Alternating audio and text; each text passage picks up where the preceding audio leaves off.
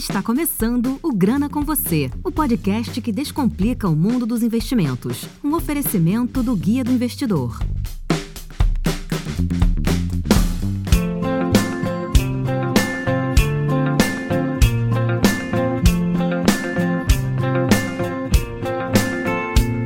Bom, esse é o Grana com Você.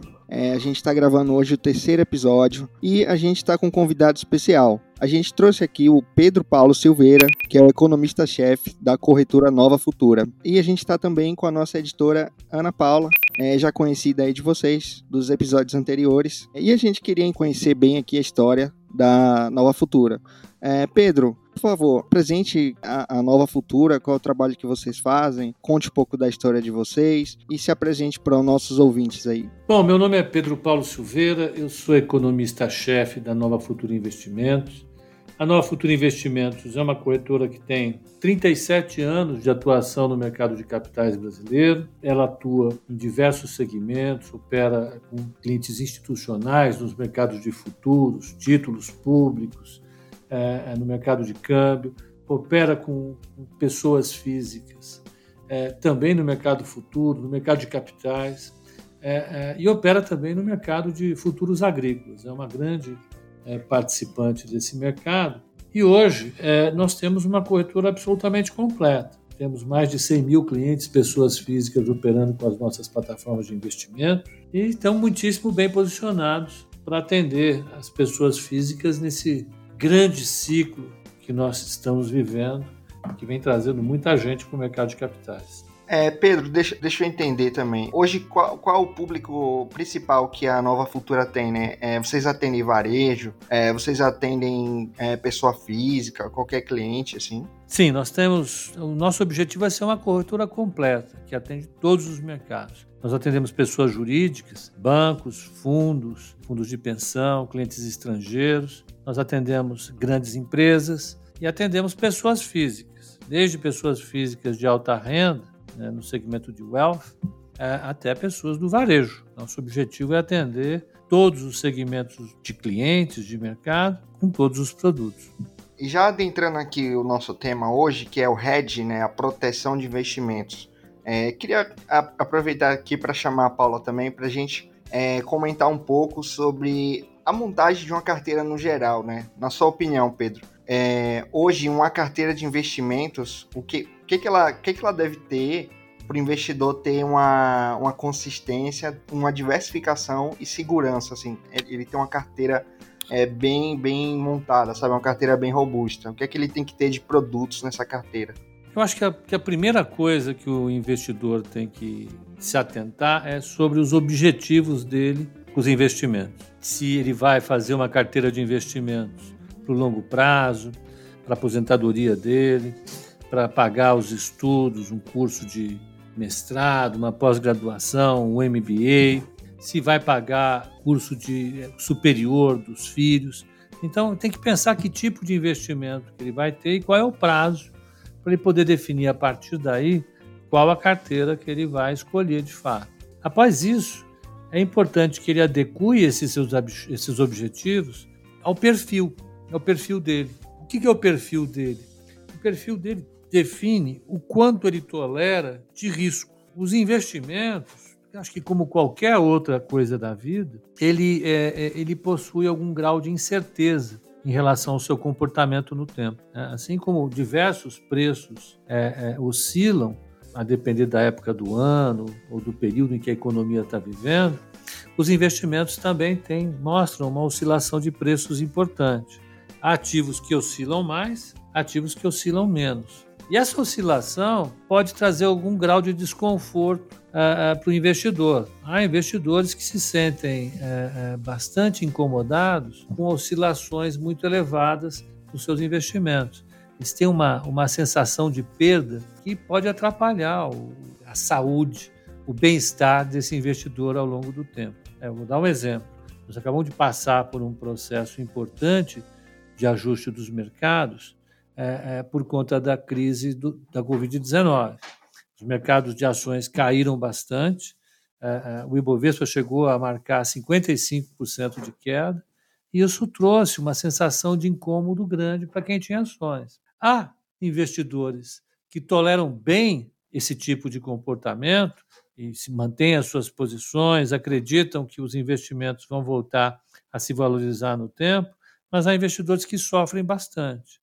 Então, a quantidade de ativo que você vai colocar na sua carteira de investimento tem relação com o risco que esse ativo oferece e com o risco que você tolera.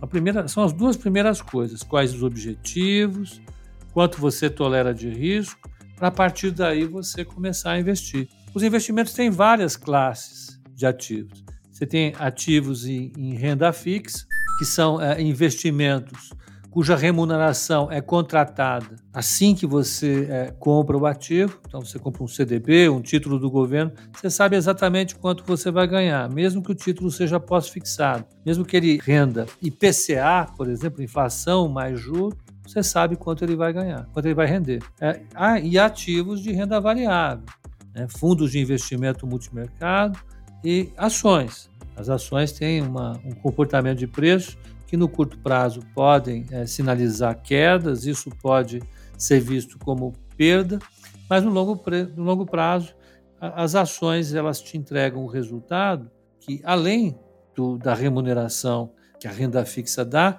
ela oferece um prêmio também por esse risco que você corre. Então, o ideal é, é casar essas três coisas: o objetivo do seu investimento, é, quanto você tolera de risco, e a partir daí escolher um percentual adequado para esses dois objetivos de cada classe de investimento. O processo de escolha de ativos tem que levar em consideração o retorno que esse ativo pode te oferecer, né? dependendo do ativo, do risco que ele oferece, ele tem um retorno. Quanto mais arriscado o ativo, maior o retorno que ele oferece, justamente porque ele tem mais risco, ele é obrigado a, a oferecer um prêmio por esse risco. Eu acho que o grande talento do investidor é adequar exatamente cada peça dessa carteira para fazer atender o objetivo de investimento. Né? Esse é o, é, o, é o, grande segredo. Não tem uma fórmula para isso, não. Alguns prêmios Nobel já foram distribuídos nessa direção, em finanças, mas é, o fundamental é isso: colocar em cada caixinha da sua, da, da sua carteira de investimentos o ativo que tenha o retorno adequado com o risco que ele oferece. É, Pedro, aproveitando que você falou sobre risco, esse é um assunto, pelo menos para mim, pelo que eu estudo, eu ainda sou muito novo no mercado, obviamente, mas eu me dedico, estudo todo dia. E assim, o que a gente mais aprende é a lidar com risco, né? A gente já sabe que investir é 99% emocional, né?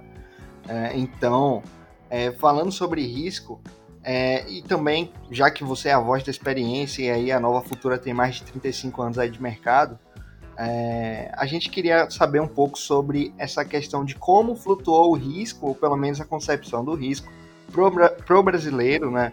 Durante as a, chamada a década perdida, né, dos anos 80, dos anos 90, viveu aquela época toda de, de hiperinflação, é, aquela coisa da mudança das moedas, como é que foi isso? Que, como é que ficou guardado isso na cabeça do brasileiro, que ainda tem resistência hoje para investir? Como é que ele, ele enxerga, como é que ele carrega essa, esses traumas ainda? E, e, e você vê ainda uma resistência em relação a isso? Acho que não é só na cabeça do brasileiro, não. Eu acho que é do investidor estrangeiro também.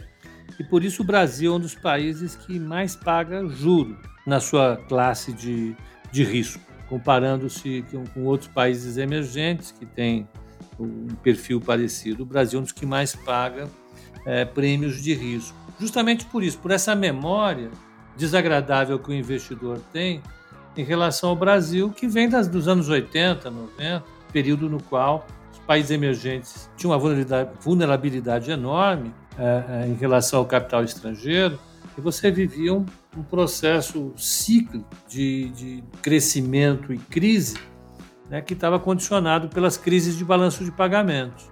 Isso fazia com que a inflação subia, a gente vivia uma crise de confiança permanente e isso gerou uh, reações por parte uh, dos governos brasileiros que culminaram na moratória de 87. Né, o Brasil parou de pagar a dívida de 87. Isso marcou uma, uma, um estigma para a dívida brasileira que ainda permanece. E os investidores brasileiros, eh, eles tiveram por várias gerações uma aversão ao risco de ações muito grande. Tivemos alguns ensaios nos quais a, a Bolsa Brasileira teve impulsos, né, no, no, início dos anos 70, nós tivemos uma verdadeira febre no mercado acionário, depois ocorreu uma crise que colocou todo mundo para correr.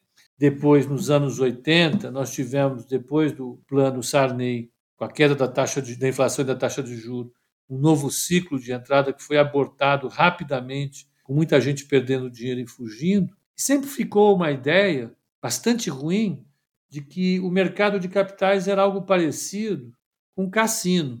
Investir em ações era algo parecido com uma especulação frenética, como aquelas maquininhas de caça-níqueis, roletas, carteadas, etc. E tal. Que era uma visão absolutamente distorcida do que é o mercado de capitais. As grandes economias de mercado do mundo né, é, tiveram impulsos importantes a partir do mercado de capitais. As grandes empresas globais se capitalizaram né, a partir de acionistas que negociavam nas bolsas de valores. Sempre tiveram um papel importante. E aqui no Brasil, por uma deficiência da nossa economia, como você citou, hiperinflação, crise política, crise de balanço de pagamentos, as empresas eram vistas com muita reserva e as ações eram vistas como investimentos tóxicos. É, a partir do momento em que a inflação se estabilizou, depois do Plano Real, e nós passamos por experiências importantes que permitiram, num processo longo, caro e doloroso para os brasileiros, nós conseguimos reduzir a taxa de juro e essa redução da taxa de juro acabou induzindo as novas gerações de investidores a tentarem conhecer outros mercados. Então, mercados de renda fixa privados, com títulos um pouco mais complexos, fundos de investimento multimercados e, por fim, o mercado acionário que na minha opinião é o mais importante de todos esses, que ele é um indutor de crescimento, é um mercado importantíssimo, mas precisou um longo e doloroso processo de transformação da economia brasileira para nós chegarmos aqui onde nós estamos. Quase 4 milhões de investidores na, na B3, que é a Bolsa Brasileira, né, e com um número crescente, muita gente querendo conhecer esse mercado e querendo é, uma alternativa para os seus investimentos. Muito bacana. E bom, Pedro, nesse sentido, uh, você inclusive acabou de falar sobre a necessidade de construir uma carteira adequada, né? Os três tópicos principais a se considerar. E aí eu acho que a gente já poderia entrar numa explicação sua a partir do que quais são as principais formas ali de hedge na carteira, né? A gente sabe que tem quatro, que é o mercado a termo, o swap, o mercado de opções e o mercado futuro. Gostaria de saber se você pode falar um pouquinho sobre esses. É, eu, eu veja, se você tiver uma, uma carteira de investimentos que tem como objetivo longo prazo, o, o hedge ele deve ser relativizado. Em que sentido? As oscilações que o mercado apresentar, como a que a gente viu hoje, em 2020, com a Covid-19, elas acabam sendo absorvidas pela sua carteira, já que a sua carteira ela é composta de títulos e ações de grandes empresas. Essas grandes empresas sofrem durante a crise, depois elas se recuperam e voltam a crescer. E isso acaba sendo refletido nos seus títulos e ações. As ações caem, depois elas vão se recuperando e voltam à trajetória de crescimento. Então, para quem tem uma carteira de longuíssimo prazo, fazer um hedge, uma proteção, é algo que tem um valor relativo. Né? Eu, acho, eu, eu acho que isso tem que ser muito estudado e deve ser consultado junto a profissionais especialistas. Porque, é, às vezes, quando você vai proteger a sua carteira, você acaba ampliando as suas perdas se o processo não for bem feito. Então, eu acho que é, estratégias é, é, para proteção do capital são importantes nos momentos em que os investidores estão mais temerosos eles podem usar a estratégia de defesa para minimizar um pouco essas suas preocupações em relação ao risco. Aí você tem algumas estratégias, como você falou, alguns instrumentos. Eu prefiro dois, né? dois instrumentos importantes. A gente tem os mercados futuros, né? você tem o índice futuro, que é um, um contrato que é, acompanha exatamente o Ibovespa, o índice Ibovespa. Quando você vende contrato futuro, você acaba protegendo a sua carteira no caso de uma queda. Né? E você não quer se desfazer das suas ações porque você acredita no seu portfólio, você acredita uh, que o mercado uh, para essas ações não vai ser tão prejudicado e você resolve vender o contrato futuro para proteger em relação a uma queda do mercado. Tem um porém só essa, essa estratégia. Para você é, é, vender o contrato futuro, você tem que deixar é, garantias na bolsa. As garantias podem ser as suas próprias ações, mas via de regra você vai precisar colocar uma garantia adicional, que nós chamamos de margem. Além da margem, o contrato futuro ele é, é, pode implicar, normalmente implica, em ajustes diários. Cada vez que, a, que o Ibovespa oscila, os contratos futuros também oscilam, isso significa que você pode receber ou pagar ajustes diários conforme a oscilação do contrato futuro. Então, além das margens de garantia, você precisaria dispor também de uma reserva de caixa para fazer frente a essas oscilações do mercado. Então, tem esse inconveniente o contrato futuro, apesar de ser a forma mais eficiente de você se proteger. A opção a ele, que é um pouco mais cara do ponto de vista, vamos dizer assim, do intervalo de oscilação de preço no qual você opera, seria comprar opções de venda. Opções de venda do, do Ibovespa, por exemplo. Né? É, você tem um, um, ETF, que é um fundo que chama BOVA11, e esse BOVA11 ele tem opções de venda. Então, quando você compra as opções de venda do BOVA11, você acaba protegendo a sua carteira, no caso de uma queda, a partir de um determinado intervalo. Porque a opção de venda te dá o direito de vender o BOVA11. Então, se o BOVA11 está caindo, você vende o BOVA11 e se protege da queda. Quando isso acontece, o valor da opção que você comprou sobe ela sobe e compensa boa parte das perdas que você tem na, na sua carteira. Mais uma vez, para utilizar essa, essa, essa estratégia, seria bom você se consultar com um profissional. O profissional vai te dar os pontos positivos e negativos, os riscos e os custos que você vai, nos quais você vai incorrer, e por fim, ele vai te dar exatamente quanto você pode ganhar. Mas das duas estratégias, essa opção de venda me parece ser a mais tranquila do ponto de vista do caixa, apesar de te compensar menos no caso de uma queda do, do, dos mercados acionários. As outras duas eu já acho um pouco mais complexas não seriam indicadas para as pessoas físicas propriamente ditas. Perfeito, Pedro. É, aproveitando aqui para até citar essas, essas formas de hedge que a Paula perguntou, tá, são até um pouco mais complexas, mas que acaba que vai estar tá hoje na boca das pessoas, né? Às vezes elas pesquisam, às vezes vem um youtuber, alguém comentar sobre, e aí já quer fazer uma operação muito arriscada, principalmente opções, né? Mercados complexos que você tem que fazer uma fórmula para chegar até um determinado ponto, assim, você só vê gestores de fundo fazendo, né? quais seriam as outras formas de, de você ter uma proteção que assim que são mais comuns e menos arriscadas para os brasileiros hoje, para assim, para proteger os investimentos no geral, patrimônio, né, no geral assim. É, se você tiver uma, uma carteira de ações, essas duas que eu te falei, né, compra de opções de venda e a venda dos futuros. Assim, quando a gente está falando do patrimônio propriamente dito das famílias, é, é importante pensar no, num momento de estresse na perda de valor da nossa moeda, do real. Seria importante você ter uma estratégia para se defender da inflação, comprar títulos indexados à inflação, como as NTNBs, que são indexadas ao IPCA, ou comprar títulos indexados ao dólar. Né? E você tem alguns ETFs são fundos cujas cotas são negociadas na, na, na, bolsa, você comprando essas é, é, as cotas desses ETFs, no caso de uma desvalorização, você acaba pegando uma, uma parte dessa desvalorização, caso ela ocorra. E nesse sentido, né, você já inclusive falou um pouquinho sobre a desvalorização do real ante o dólar.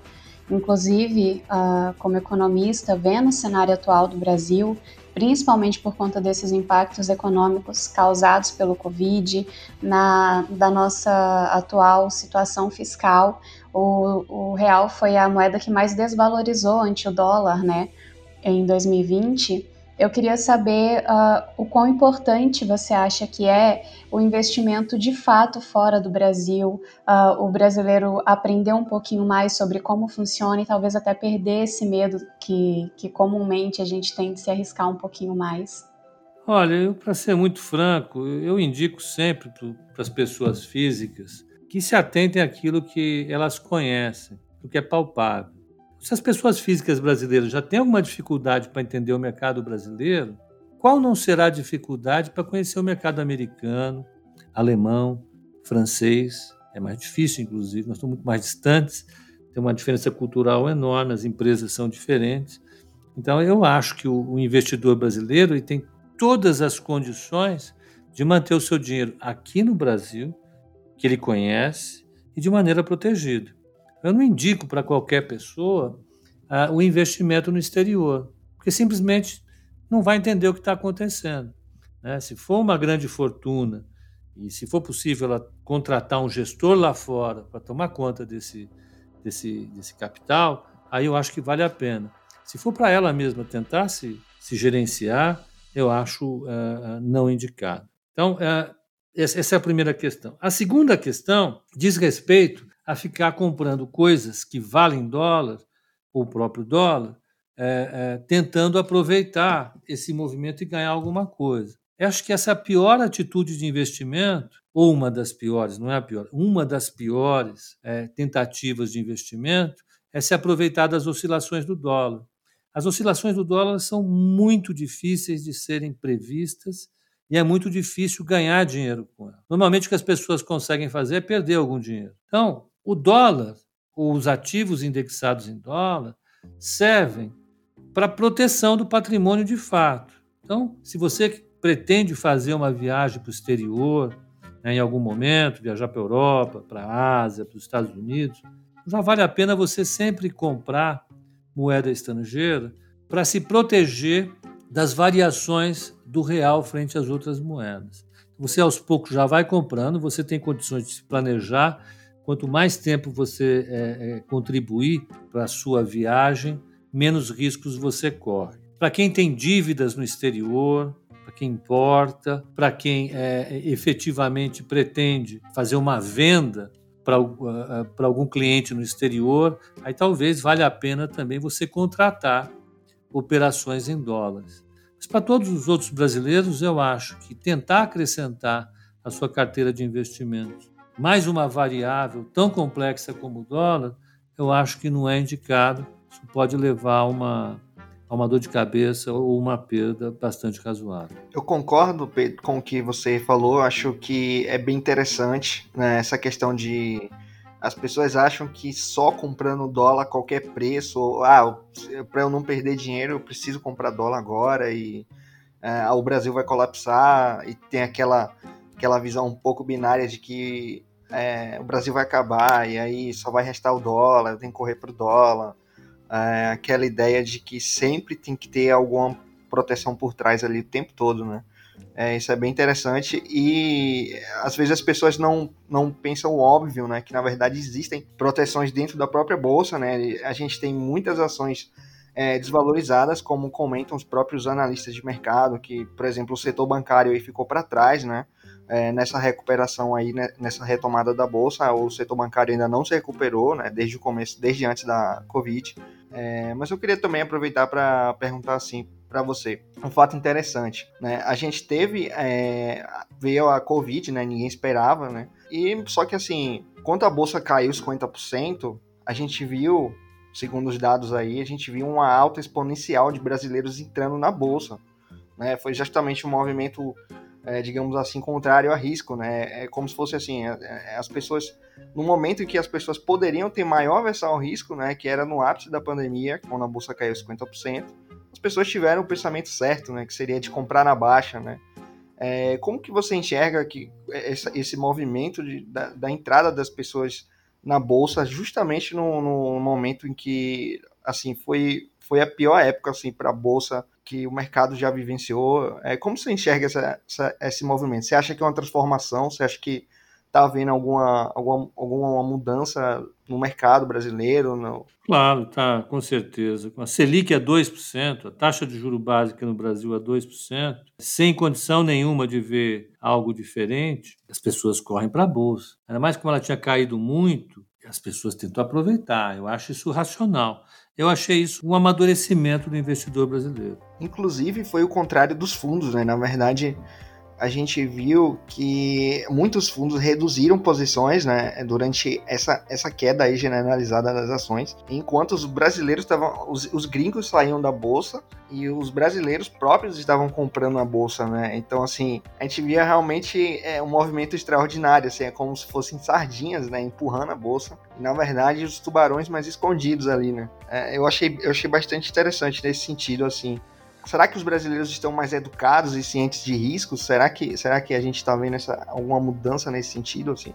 Também tem uma parcela dos investidores que estão mais educados. Tem uma coisa que mudou muito no mundo, isso é importante a gente tentar pontuar, é que como a taxa de juro caiu muito no mundo todo, a medida de risco para todos os investimentos caiu. Caiu para todos os ativos. Então, para para ações, para moedas de países emergentes, para o que você pensar, para a categoria de risco que você pensar, o risco caiu. Porque a taxa de juro básica dos países avançados também caiu. Na Europa a taxa de juros está negativa, nos Estados Unidos ela está zero, né? no Japão ela está negativa. Com essas taxas de juros muito baixas, a medida de risco de qualquer coisa caiu. E quando a medida de risco cai, os investidores têm uma propensão maior a investir em ativos de risco. Imagine vocês se a taxa de juros no Brasil tivesse 10% ao ano, quando a bolsa estava caindo 40%, jamais as pessoas iam entrar com tanta facilidade como entraram em março, abril, maio, junho e julho desse ano, na Bovespa. As pessoas iam comprar títulos do Tesouro, iam comprar fundos DI, como sempre fizeram. O que eles estão fazendo agora é saindo desses ativos que rendem muito pouco, que rendem a taxa de juros, e indo para ativos que, apesar de serem mais arriscados, rendem mais. Uh, nesse sentido, Paulo, eu queria saber se você acha que esse movimento de variação que a gente teve, né, do pessoal indo para renda variável, uh, descobrindo né, esse novo mundo além da renda fixa e principalmente além da poupança, Uh, queria saber se você acha que isso é uma tendência, que isso vai continuar acontecendo mesmo num cenário de diferentes uh, taxas de juros, ou se a tendência ainda assim é voltar essa, esse pessoal para a poupança, até porque, querendo ou não, nesse período a gente teve picos ali, né, máximas históricas também de novas adesões na própria poupança.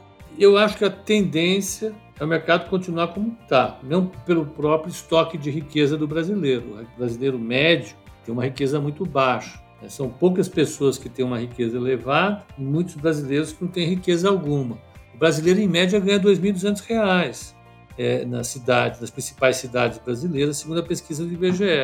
Alguns poucos brasileiros ganham mais do que isso e têm dinheiro para poupar, para investir. Então, eu acho que o grosso do movimento de realocação está sendo feito agora. Ele se estabiliza e nos próximos anos deve ficar do jeito que está. Sim, uh, e nesse sentido eu já queria saber, uh, emendar aí um, um, novo tópico, que é sobre qual é a sua visão de médio prazo, de longo prazo para a Bolsa brasileira, e principalmente né, para a nossa economia como um todo. Olha, eu acho que, que em primeiro lugar, para a economia como um todo, nós vamos ter que resolver alguns grandes abacaxis primeiro deles, sem dúvida nenhuma, é o problema fiscal do Brasil. O déficit público brasileiro, o déficit primário, ele conseguiu chegar a 15%, é um dos mais altos entre os países emergentes. O Brasil foi um dos países que mais gastou durante a crise para sustentar a demanda. Nós devemos chegar a um número que fique entre 95% e 100% do PIB da dívida pública.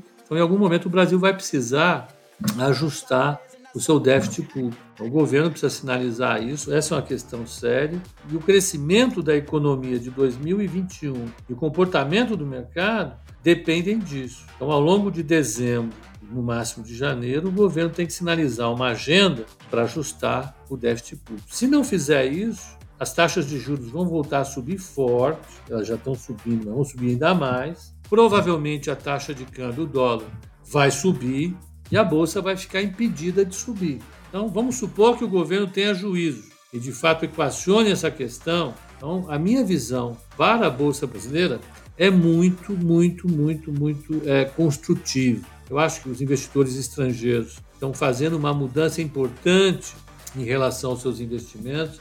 Eles saíram do Brasil ao longo de todo 2019 e boa parte de 2020. Eles saíram do Brasil e foram para outros países emergentes, como Coreia do Sul, como a China, Hong Kong, Taiwan, que eram, que eram países que têm empresas de tecnologia e largaram países como o Brasil. Agora, os primeiros sinais que nós estamos recebendo é de uma reversão dessa tendência. Então, se o governo fizer o que tem que fazer aqui para ajustar a dívida, e se o cenário lá fora continuar como está sendo sugerido, com juros muito baixos, com o governo americano fazendo, junto com a Europa, programas de incentivo à economia, nós devemos ver o mercado brasileiro performando muito bem em 2021. Bom, agora vamos para o intervalo e aí no segundo bloco a gente volta aqui com mais perguntas. Que tal conversar sobre investimentos e tirar todas as suas dúvidas? Faça parte do grupo do Guia do Investidor do Telegram. Acesse guiadoinvestidor.com.br barra Telegram ou clique no link que está na descrição.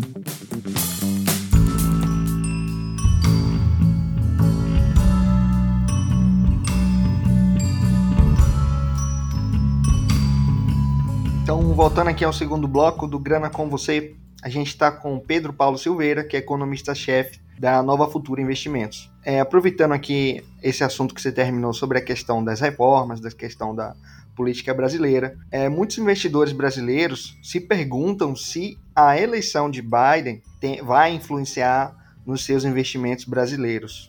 Com certeza vai, né? Eu acho que no final das contas, pela sinalização que o mercado global está dando, vai, vai impactar positivamente. A visão é de que ele vai incentivar a economia americana, vai é, fazer ajustes importantes na sua política externa, na sua política comercial externa, e isso pode produzir um aumento da taxa de crescimento global. Se isso acontecer de fato, então o Brasil se beneficia, né? com certeza se beneficia. É, há uma dúvida em relação ao relacionamento do governo Bolsonaro com o governo americano, mas eu acho que o impacto mais importante é esse de melhora da economia global, melhora dos mercados de capitais. Eu acho que isso vai superar qualquer coisa. E nesse sentido, Pedro, Uh, você acha que a gente pode dar uma estimativa, uma avaliação assim acerca de quando de fato os investimentos de fora, né, do, do, pessoal que costumava investir bastante no Brasil em outro, outro panorama de taxas de juros e tudo mais, quando que eles voltam? Será que eles voltam aí para o curto prazo? Já estão voltando. No mês de novembro, nós tivemos uma entrada de mais de 15 bilhões de dólares, é uma entrada significativa. a impressão é que isso deve continuar. Perfeito. E também a gente, é, a gente iniciou agora, Pedro, que estão chamando de o rally das vacinas, né? Uh, a gente teve a notícia hoje, no dia 19 do 11 de 2020, sobre cinco vacinas que, que já estão com mais de 90% de eficácia. E assim como o mercado sempre antecipa, né, é, as bolsas é, abriram em alta, né? Então, é, é na verdade, a gente tem uma grande pergunta aqui, né? Com essas cinco vacinas, será que o pior já passou? Será que, será que daqui para frente é alta, é rally da bolsa mesmo? Qual a sua previsão para o Ibovespa daqui para frente? Eu acho que as vacinas elas tiveram o mérito de confirmar um cenário que o mercado já vinha trabalhando. O mercado ele, ele olha assim para frente, ele antecipa os eventos. O mercado já vinha trabalhando com a hipótese das vacinas da Oxford, da Moderna, da Pfizer, é, ficarem prontas. Então, o mercado já, já tinha colocado isso nos preços. As notícias confirmam isso, deixam o mercado mais tranquilo, deram um impulso, como você muito bem falou, mas o que está acontecendo agora é um movimento dentro do mercado acionário, no qual é, os investidores tiram dinheiro das empresas que se beneficiaram no período da quarentena, foram as empresas de tecnologia, e colocam os recursos em empresas que foram extremamente descontadas, como as empresas de é, matérias-primas, bancos, comércio presencial, empresas de aviação e por aí. Está fazendo um processo de rotação dos seus investimentos. Perfeito. É, e para encerrar aqui o programa hoje, qual, qual o conselho que você deixa aí para os nossos ouvintes, para os nossos leitores, para os investidores brasileiros no geral? Qual, qual o conselho hoje para eles? Eu acho que o conselho é montar uma carteira de investimentos, planejar por longo prazo, é, escolher títulos é, do tesouro, é, títulos de renda fixa e, e colocar alguma coisa em bolsa. O investimento em bolsa ele é muito gratificante, ele dá um pouco de trabalho, mas no final ele tem uma recompensa muito grande para o investidor, é, é, porque ele é feito por empresas. Né? E se as empresas crescem, o investidor vai ganhar com elas. Então eu acho que vale a pena. Meu conselho é esse: venha conhecer o mercado acionário, venha conhecer as corretoras, que vocês não vão se arrepender de maneira nenhuma. Bom, é isso, pessoal. Gostaria de agradecer imensamente a presença do Pedro Paulo de Silveira aqui, que é economista-chefe da corretora Nova Futura e que disponibilizou bastante do teu tempo aí para para contribuir com a educação financeira, para falar um pouquinho sobre o mercado financeiro. Gostaria de te, de te agradecer imensamente, viu, Paulo? Eu que agradeço o convite, fico muito honrado de participar nessas iniciativas e aguardo o próximo com certeza vão haver novos convites. E também agradecer, como sempre, a presença do Jansen, nosso, nosso carro-chefe aqui do, do Guia do Investidor, nosso idealizador e que proporciona para gente que isso tudo possa acontecer. Eu que agradeço. É, agradeço aí a participação do Pedro Paulo e com certeza a pauta não vai faltar, né? A gente tem muito trabalho a fazer no sentido da educação financeira e levar muito conhecimento aí para a população no geral. Então é isso, pessoal. Esse foi o terceiro episódio do Grana com Você, um podcast oferecido pelo Guia do Investidor e até a próxima.